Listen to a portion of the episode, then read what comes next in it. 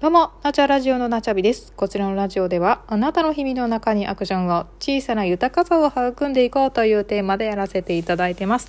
よろしくお願いいたします。いやー、クリスマスからですね、お正月にかけて、結構もうずっとこう家で子供たちといる機会がすごく多かったんですけども、特に今年はコロナで、えー初詣とかね、あのー出ないようにみたいなことを言われてて結構もう引きこもりがちなあの年末年始だったんですけども。でその中でやっぱり映画を見る機会がすごく一緒にね子供たちと見る機会が多かったんですけども。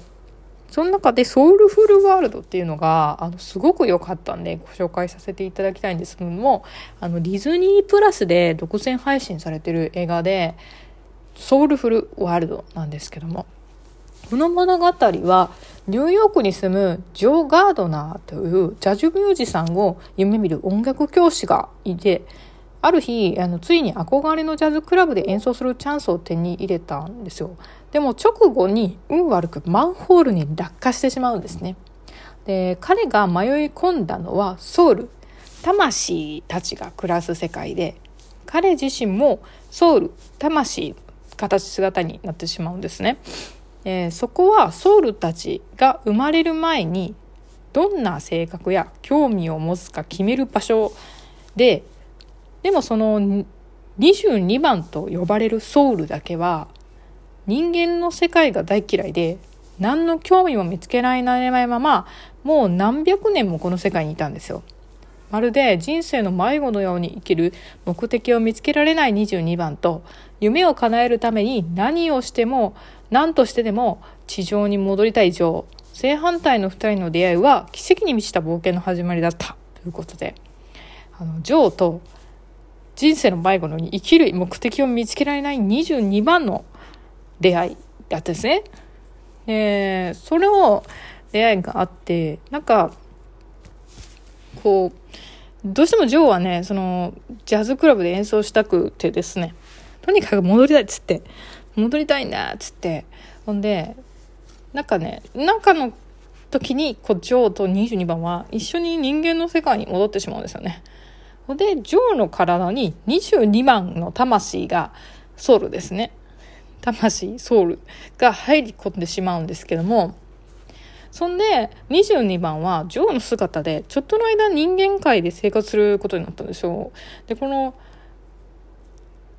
ソウルは人間が大嫌いだったんですけどもそれ生きてる間にあなんか生きる目的とかなんかそういうのが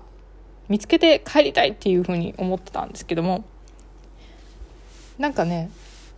結局そう人間の何ですか？生きる目的というか生きる目的ってなんだよっていう話なんでしょうね。生きる目的が必ずしも見つけないとダメなのか？みたいな感じなんですけども。なんかそう生きる目的僕は音楽をするために音楽を生きる目的として生まれてきたのかっつうと実際実はそんなことないんじゃないかっていうね。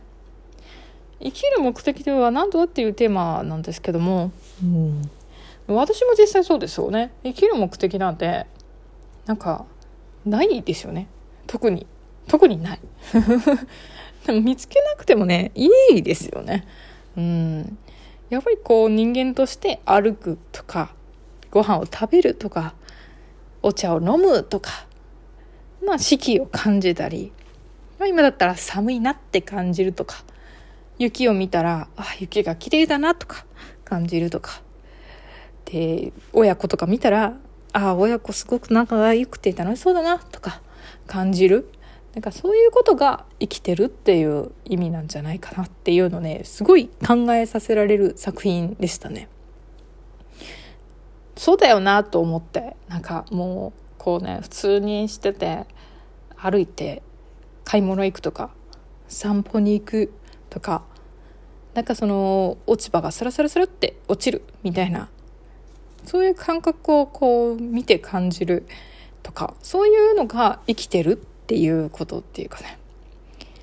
ね怒りがこう湧きの何湧き上がるとか起こった時ね。そう感じるのが生きてる意味なんだなっていうね。結局目的があって生まれてくるわけでもないしね、うん、別に見つけられなくても自分に好きなように生きればいいんだし人生は自分のものだし。だから本当にそうだなと思いましたね。生きる目的なんて見つけなくてもいい。って本当に思います。歩いてることとか飲むこととかそういうことが生きてる意味なんだなっていうのはものすごく考えさせられる作品でぜひあのなかなかこう深い深いので最初はなんだなんだと思ったんですけど最後めちゃくちゃ深深い作品だなと思いました。もういろんな葛藤とかあってね22番の。あのぜひあの見ていただきたいなと思った。深い深い作品でした。はい。では今日はここら辺でありがとうございました。